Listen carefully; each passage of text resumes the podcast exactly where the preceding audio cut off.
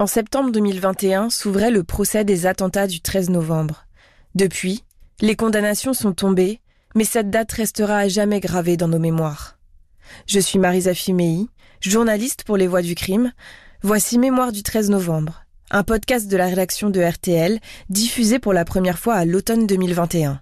Il donne la parole à huit témoins clés de cette soirée. Bonne écoute.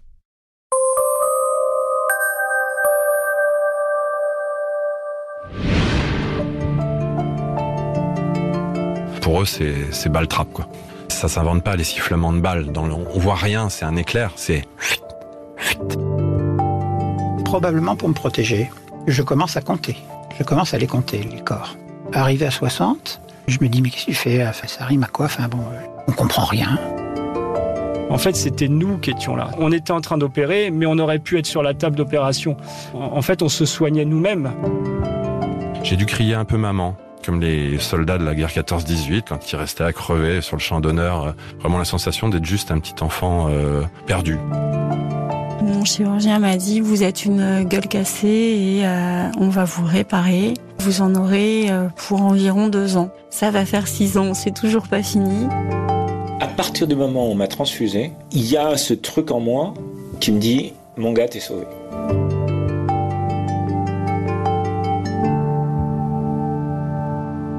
On se souvient tous de notre 13 novembre, de l'instant précis où nous avons appris que des attaques étaient en cours à Paris. La lumière de la mémoire hésite devant les plaies, disait Aragon. Que reste-t-il de nos souvenirs? Comment se relever? Comment juger l'horreur? Vous écoutez le procès du siècle. Sur l'île de la Cité, en plein cœur de Paris, une cour d'assises tente de démêler les responsabilités de ce massacre. Neuf mois d'audience, des milliers de destins qui chavirent. Dans ce podcast, vous allez entendre certains de ceux pris dans cette nuit d'effroi.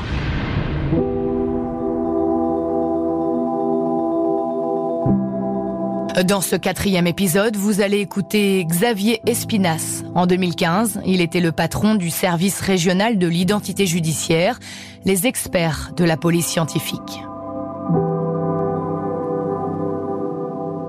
Je m'appelle Xavier Espinas, je dirigeais à l'époque et je dirige toujours euh, ce qui s'appelait à l'époque le service régional d'identité judiciaire de Paris et qui aujourd'hui s'appelle le service régional de police technique et scientifique de Paris. Le Bataclan au cours de la soirée euh, commence à prendre le devant de nos préoccupations. Bon, on a des massacres dans les rues, ok, mais si j'ose dire, euh, même s'il y a beaucoup de victimes et que bon, voilà, c'est quand même très très stressant. Coup de la salle de spectacle prise en otage, là, on, est mal, quoi. Là, on est mal parce que c'est quelque chose qu'on connaît pas. On ne sait pas faire. On a, on n'a jamais eu euh, à faire ce genre de choses. Et on ne sait pas combien il y a de personnes dedans. On sait pas. Bon. Euh, je vais au Bataclan. Et euh, là, je me trouve devant la porte. Et on voit des gens qui descendent du toit avec des couvertures de survie et on comprend que l'évacuation n'est pas terminée. Hein. Et euh, donc je me retrouve là euh, et euh, on attend. Et puis sort mon camarade Christophe Molmy, le chef de la BRI. Il était pas gris, mais il était vert. Et à ce moment-là, on ne sait pas du tout euh, ni ce qui s'est passé, ni euh, bon, ça va être notre boulot de décortiquer tout ça. Et alors il me dit c'est bon, c'est safe, vous pouvez y aller. Donc euh, on, on, fait trois pas, c'est sombre, il y a une odeur de poudre et c'est extrêmement silencieux. Ça c'est quelque chose qui m'a frappé. C'est le côté vraiment mais silence de mort je n'ai jamais revu, ni avant ni après, euh, une situation où, la, où cette expression avait plus de sens. Euh, et puis là, le directeur me dit, bah, euh, il va falloir que tu identifies. Il va falloir identifier les victimes. Et non pas... je veux dire, si le, mort qui est à l'endroit X euh, a pris une balle dans la tête ou une balle dans le ventre à partir du balcon gauche ou du balcon de droite, à ce moment-là, enfin, clairement, on s'en fout. quoi. Ça n'a pas d'importance. Hein, l'importance c'est euh, ça va être tout de suite qui est qui.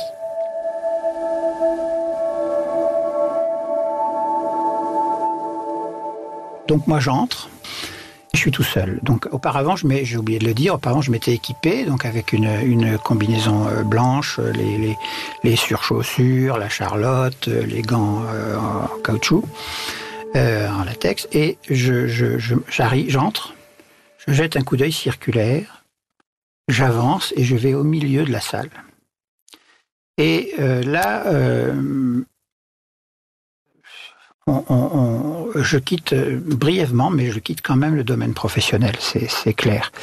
Euh, je, regarde ça de façon un petit peu circulaire, je, m'accroupis pour être peut-être à hauteur, je sais pas pourquoi j'ai fait ça, je m'accroupis, je regarde et je tourne comme ça. Vraiment, là, je fais un 360 et je regarde. Et probablement pour me protéger, je commence à compter. Je commence à les compter, les corps. Je suis tout seul à ce moment-là. Hein. Mes collaborateurs ne sont pas encore entrés. Hein. Je suis vraiment tout seul dans la salle. Et euh, je les compte. Et puis, euh, arrivé à 60, euh, je me dis, mais qu'est-ce que tu fais? Quoi, ça, ça, rime à quoi? Enfin, bon, c'est un petit peu comme si je me réveillais, quoi. Bon. Et je me dis, oui, bon, c'est épouvantable. Enfin, on n'a jamais vu ça. c'est inconnu. 89 morts, puisqu'il y en a eu 90 au Bataclan, mais une qui est morte à l'hôpital. Donc 89 morts, 80 euh, corps entassés, mais on n'imagine pas quoi. Enfin, c'est, on voit pas. Enfin, c'est, Verdun, je sais pas. Enfin, euh, depuis la guerre, c'est jamais arrivé. Hein, euh, on comprend rien.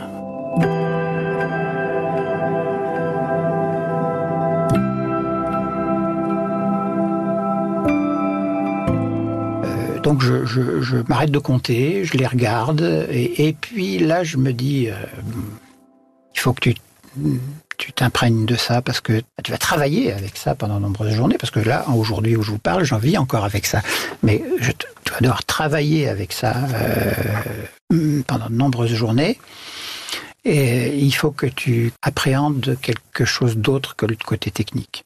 Et là, j'ai commencé à me promener. Le terme n'est pas, est pas adéquat, mais enfin, euh, à, marcher dans, et aller d'un groupe de cadavres à un autre et de regarder ces, ces pauvres gens. Euh, je voulais les humaniser. J'étais au milieu de mes frères morts, si vous voulez. Et je, ça, a, ça a fait monter en moi une dimension de devoir. C'est-à-dire que je me suis dit, on leur, on leur doit quelque chose à eux et à ceux qui, qui ne savent pas encore leur famille, leurs amis, etc. On leur doit quelque chose, il faut faire les choses bien. Je voulais faire ça parce que je voulais euh, me souvenir d'eux quand on en reparlerait. Euh, voilà, pouvoir, euh, dans la mesure du possible pour certains, remettre un visage sur un nom. Ah oui, c'était dans, tel endroit. Oui, je oui, ça y est, oui, je le, situe. Bon. Et, je voulais pas que ça soit quelque chose d'anonyme, que ça soit des corps. voilà. Alors, Quoi faire? La première chose qu'on ait faite, c'est une vidéo. Et, ils font le tour des lieux euh, pour, euh, pour tout voir, quoi, et tout enregistrer en vidéo. Alors au rez-de-chaussée d'abord, enfin disons ce qu'on appelle l'orchestre, le, bas, dans les premiers gradins, et puis euh, au, gradin supérieur. Et puis ensuite dans la salle qui est derrière, qui est une salle d'un local technique de régie, si vous voulez, où les terroristes avaient emmené un certain nombre d'otages.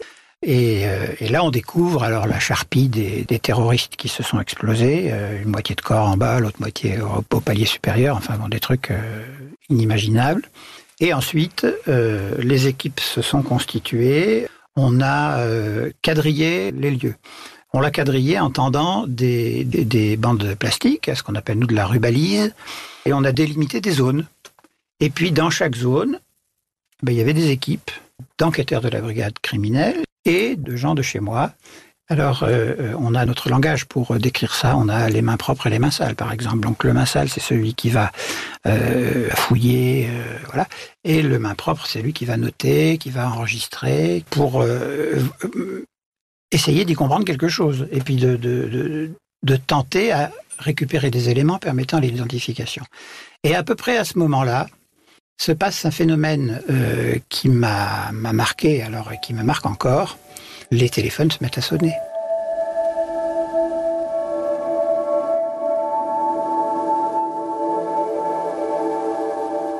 Petit à petit, tous les portables se mettent à sonner et en plus, à travers les vêtements, ils se mettent à éclairer. Portable dans la poche, ça éclaire. Et c'est surréaliste ça. Surréaliste parce que ben voilà, ils sont morts, ils sont tous morts. Et tous leurs téléphones se mettent à sonner, mais sans, sans exception, tous. Et là, ben, il est hors de question qu'on réponde. Bon, donc euh, euh, on a vu des, choses absolument épouvantables. Alors ça, c'est ça, c'est horrible, quoi, parce qu'on peut pas, enfin, on peut pas ne pas réagir à ça, quoi. Même, même, si on est technicien, même si, surtout que je vous dis, tout c'est pip, pip, comme ça. Alors il y a des sonneries de téléphone. Euh, encore aujourd'hui, euh, que je ne peux pas entendre sans, frissonner et sans dire Bataclan. C'est terrible. Euh, la sonnerie des petits oiseaux. Celle-là, je peux pas. Hein. Il y a des petits oiseaux, il y a celle de Windows. Celle-là, c'est pareil, ça me vrille les chines, ça. Encore aujourd'hui. Si j'entends cette sonnerie dans la rue, je me retourne. Euh, et puis, euh, bon, alors on commence à, sortir des poches des gens. D'abord, alors on fixe l'image telle qu'il est, telle que la personne est posée, etc. Enfin bon, on prend beaucoup de photos. Euh, de chaque corps selon plusieurs angles. Donc ça fait euh, du monde, du temps et du travail. Le temps a passé, je sais pas quelle heure il peut être, là, il doit être, pas, une heure du matin, enfin bon. Et je me dis, ben, je vais aller euh, voir les autres. Bon, alors je sors, un peu éberlué, euh, en me disant, il faut que j'aille voir les autres scènes. Euh, les autres scènes. Je garde ma combinaison, mais je la défais comme ça. Enfin bon, puis je noue les manches à la ceinture. Euh, et je retourne à ma voiture.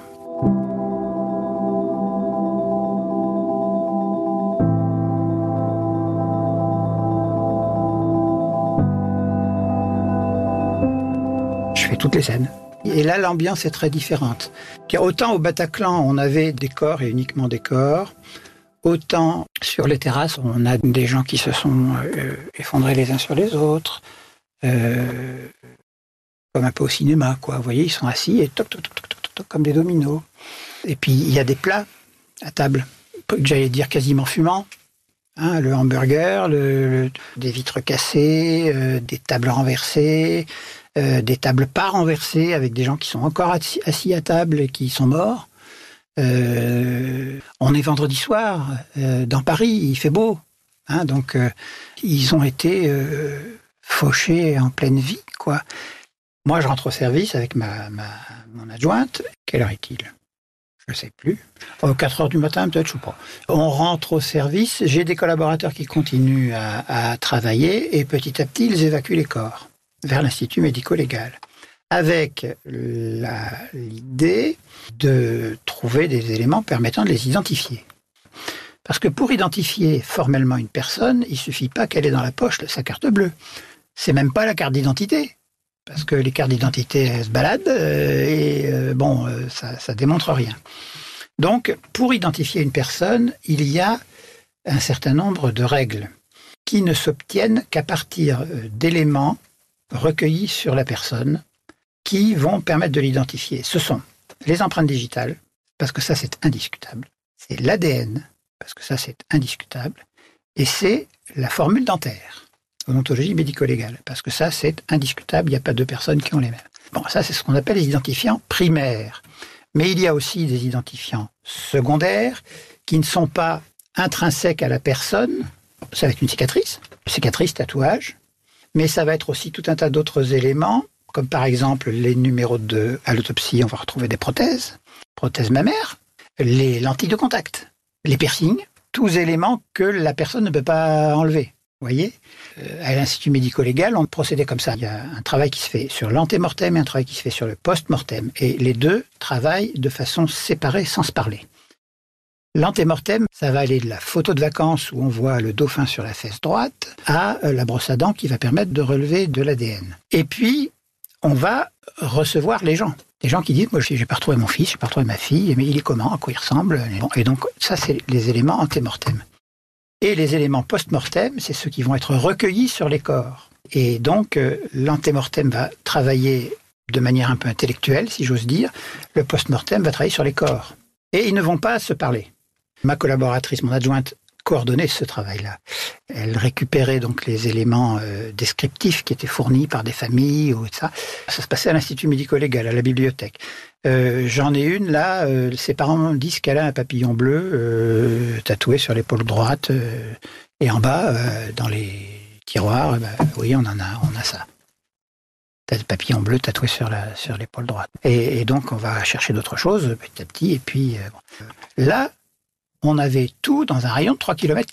Quand je dis tout, c'est évidemment les corps, euh, euh, l'Institut médico-légal, le 36 quai des Orfèvres, mon bureau, nos bureaux, les familles qui en étaient à deux doigts d'arracher les grilles de l'IML, quoi, pour qu'on leur rende leur môme. Et je peux le comprendre.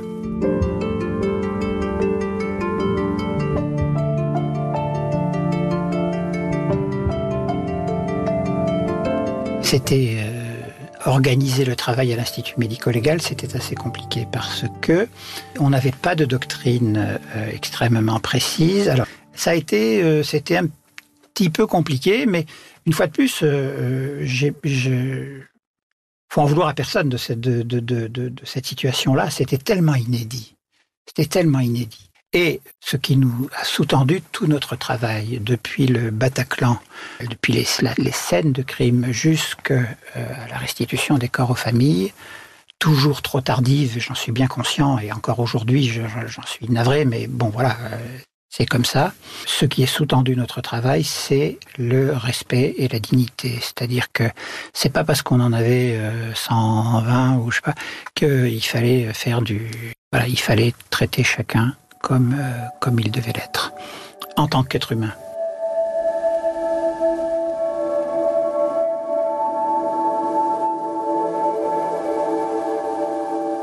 Et c'est allé assez loin d'ailleurs parce que euh, même dans notre propre travail, on parlait des victimes. D'abord, on les avait beaucoup, on avait leur visage euh, en tête et on les appelait par leur prénom entre nous.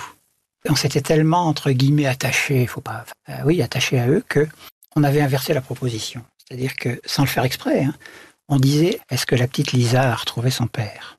Et voilà, on, on, non, c'était le père qui recherchait la petite Lisa. Euh, on va au-delà de la technique, là. Voilà. Ce tourbillon, dans votre souvenir, pour vous et vos équipes, il dure combien de temps? Ça s'est calmé à partir du moment où on a euh, terminé euh, l'identification des, des, corps et où on a pu les rendre à leur famille. On avait encore une pression, mais qui était une. Alors c'est 4-5 jours, comme je vous ai dit, mais c'était une pression judiciaire, donc une pression d'enquête. Euh, bon, mais ça, on connaît.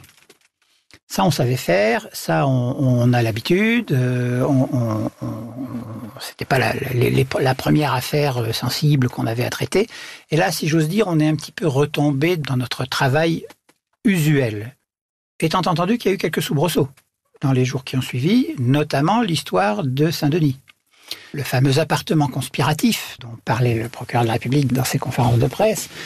Et donc, euh, nous, on arrive là, et euh, donc, il a fallu qu'on aille faire les constats là-dedans, mais ça tenait plus debout. Euh, quand on est arrivé dans l'appartement en question, on ne savait pas où marcher. Il y avait l'étage du dessus qui s'était effondré sur l'étage concerné, et le tout était tombé au deuxième. Donc, il y avait un appartement, un trou et une pyramide au milieu du trou avec des trucs qui appartenaient à l'appartement du dessus et à l'appartement du dessous. Il a fallu qu'on fasse passer des poutres par les fenêtres pour pouvoir accéder à l'endroit parce qu'on ne pouvait plus tenir sur le plancher, ça menaçait, ça menaçait trop. Et l'immeuble lui-même menaçait de s'effondrer. Donc euh, on, on, a fait consolider les, murs et on a ensuite monté des, traverses par les fenêtres, des énormes blocs de bois en traverse par les fenêtres. Je vous dis pas la logistique que ça a demandé pour pouvoir aller en rampant au-dessus du trou pour euh, collecter ce qu'on pouvait collecter. Et là, on a trouvé des, des morceaux de chair. Je vois mes collaborateurs, là j'ai les photos de ça, où ils sont allongés comme ça sur la poutre, et puis finalement ils trouvent un corps euh, bien amoché, avec ses mains, ils prennent les empreintes, c'est un motard qui vient nous porter la fiche, à toute berzingue, et je la fais examiner par mes collaborateurs, à qui je demande si c'est utilisable déjà. Bon, ils me disent oui, c'est parfait, c'est très bien. À enfin les empreintes qu'on nous donne ne sortent pas au FAED. On savait en revanche qu'il avait été vu par les Belges. Donc, euh, en fait, ce qu'on a fait, c'est qu'on a pris notre téléphone, on a appelé le copain qu'on a en Belgique. À Baoud, vous avez? Oui, on a. eh ben t'envoies, tiens. Ben, ça c'est hors euh, hors processus, quoi. Donc euh, j'ai donné ça à ma responsable des empreintes digitales, qui était la grande prêtresse de l'empreinte digitale à Paris, qui m'a dit, Monsieur, ma tête à couper, c'est lui. Et là, j'ai pris mon téléphone et j'ai appelé directement le patron, le directeur, qui était en réunion. Hein, et j'ai dit, écoute, excuse-moi, je te dérange, c'est pas le process, je devrais passer par les. hein. mais bon, c'est bien Abaoud. Ça a été le coup de fil le plus important de ma carrière de policier, parce que là, une fois que j'ai raccroché, je me suis dit, putain, si tu t'es gouré, t'es mal. Hein. Eh ben non, c'était bien. À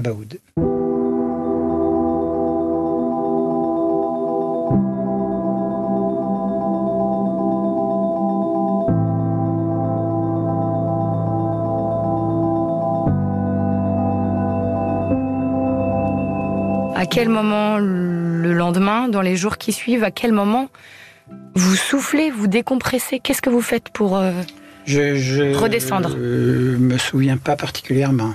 Je me souviens pas particulièrement. Ça s'est fait euh, naturellement, c'est-à-dire que on reprenait le fil du quotidien avec euh, une- là aussi des petits soubresauts, parce que je vous dis cette histoire de de bande magnétique là, ça nous a pris plusieurs mois. Il y a euh, alors quelqu'un, je ne sais plus si c'est quelqu'un du Bataclan lui-même ou un, spectateur, qui a voulu entre guillemets pirater le concert. Donc il avait un dictaphone de très bonne qualité qu'il a posé sur la table de mixage qui était à l'étage. Et il avait, il avait enclenché. Ce qui fait qu'on a à dérouler des événements sonores, une bande son intégrale de tout ce qui s'est passé. De tout ce qui s'est passé. Et euh, on a travaillé dessus pendant des mois pour rendre les choses audibles, et on entend tout. Et en fait, ce qui s'est passé, euh, c'est que euh, les terroristes n'ont pas tiré à, à rafale dans les gens, ils ont tiré un par un. Poum, poum, poum, vous imaginez? Et nous, on entend ça. Et à chaque fois, il y a un mort. Et ils se parlent entre eux. Ils s'interpellent. On comprend ce qu'ils se disent. Et on entend le discours euh, c'est vous qui massacrez euh, nos, frères en Syrie. euh. donc on entend absolument tout. Et, on, entend les gens geindre aussi. On entend les gens mourir. Et puis on entend les gens qui donnent pas la bonne réponse à la question que, le type leur a posée, une question orientée sur la politique, enfin bon voilà, et qui, qui, qui tire quoi.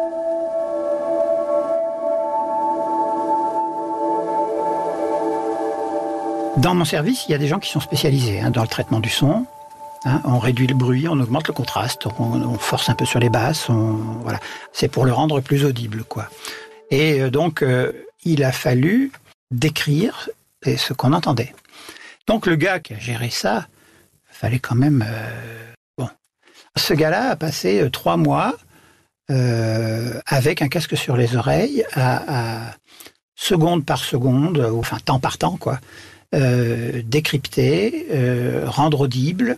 Et je vous dis, ça, ça, a été un élément extrêmement précieux euh, pour les investigations. Alors, nous avons eu, dès que la connaissance de l'existence de cette bande a, a été connue, on a reçu la visite du procureur de la République, donc M. Bolins à l'époque, accompagné de plusieurs de ses, de ses collaborateurs. Et on est allé dans la petite salle dans laquelle il y avait le, le système audio. Et donc, on a écouter intégralement ensemble la bande. Il l'avait pas, il la connaissait pas quoi. Et je dois dire qu'il est, les couloirs sont étroits chez moi, mais enfin, euh, il, il marchait un peu euh, en touchant les quatre coins quoi, en sortant de là. hein. Enfin bon, ils étaient secoués quoi. Enfin, ça se fait. Alors, nous moins parce qu'on l'avait entendu tellement de fois que. Vous allez partir à la retraite. Est-ce qu'ils vont vous accompagner, ces morts, justement? Ils vont certainement m'accompagner. L'événement lui-même va m'accompagner. Ils ne vont pas me hanter. Ce que j'ai fait de façon symbolique, c'est que dès que ça a rouvert, je suis allé au, à la bonne bière, euh, boire un, prendre un café, et je me suis exprès mis au bar à l'endroit où il y avait un corps. Et euh, je me suis exprès posé au bar à l'endroit où j'avais euh, vu, un, vu un corps pour dire pour me dire à moi et puis à personne d'autre ben voilà c'est raté votre truc la vie elle triomphe moi je suis là et je bois un coup